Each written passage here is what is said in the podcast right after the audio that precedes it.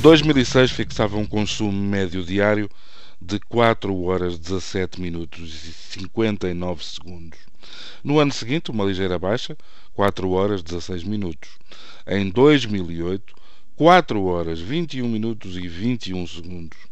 Outro recuo, curto, em 2009, 4 horas 17 minutos 26 segundos.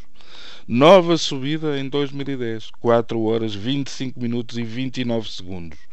Reforçada em 2011, 4 horas 36 minutos e 22 segundos.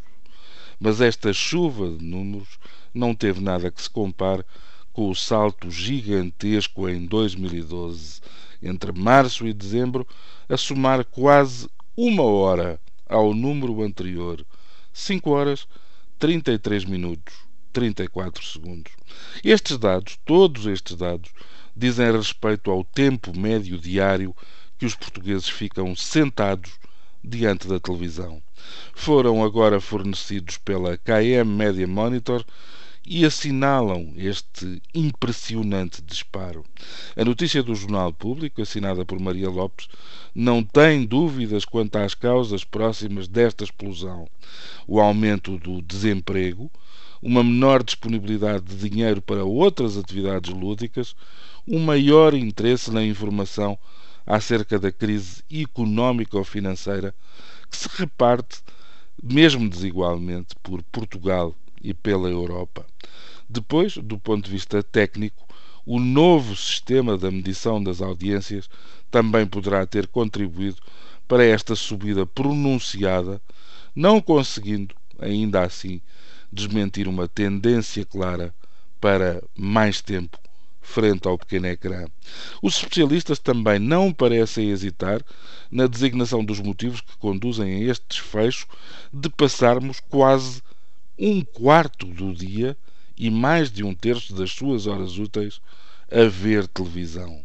Felisbela Lopes, investigadora da Universidade do Minho, uh, diz as pessoas procuram uma forma barata de passar o tempo, seja porque estão mais tempo em casa devido ao desemprego, seja porque optam por passar o seu tempo de lazer em casa.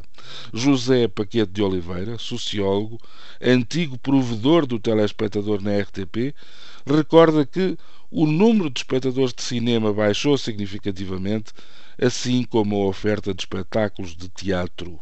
Na sua opinião, isto vem de demonstrar que as pessoas não têm condições de consumir ofertas alternativas de entretenimento. A TV é o lazer com menos custos.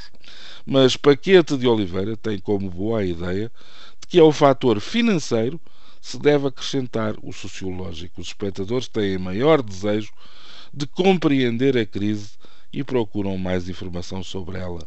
As televisões abusam dos debates sobre o assunto porque é barato e os políticos convidados abusam perdão, os políticos convidados aproveitam a oferta de tempo de antena que nunca tiveram.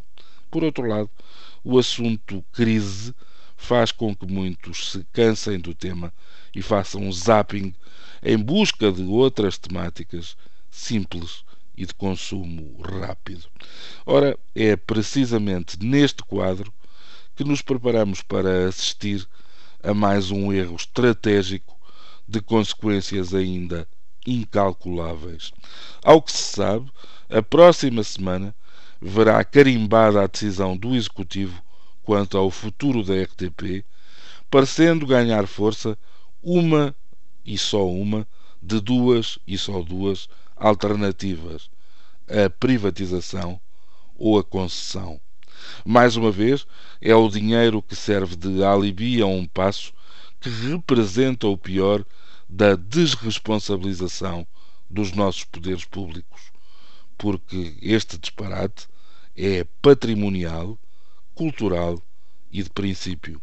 Aqui é caso para dizer que no degradado está o segredo do negócio, sem alma e sem nada.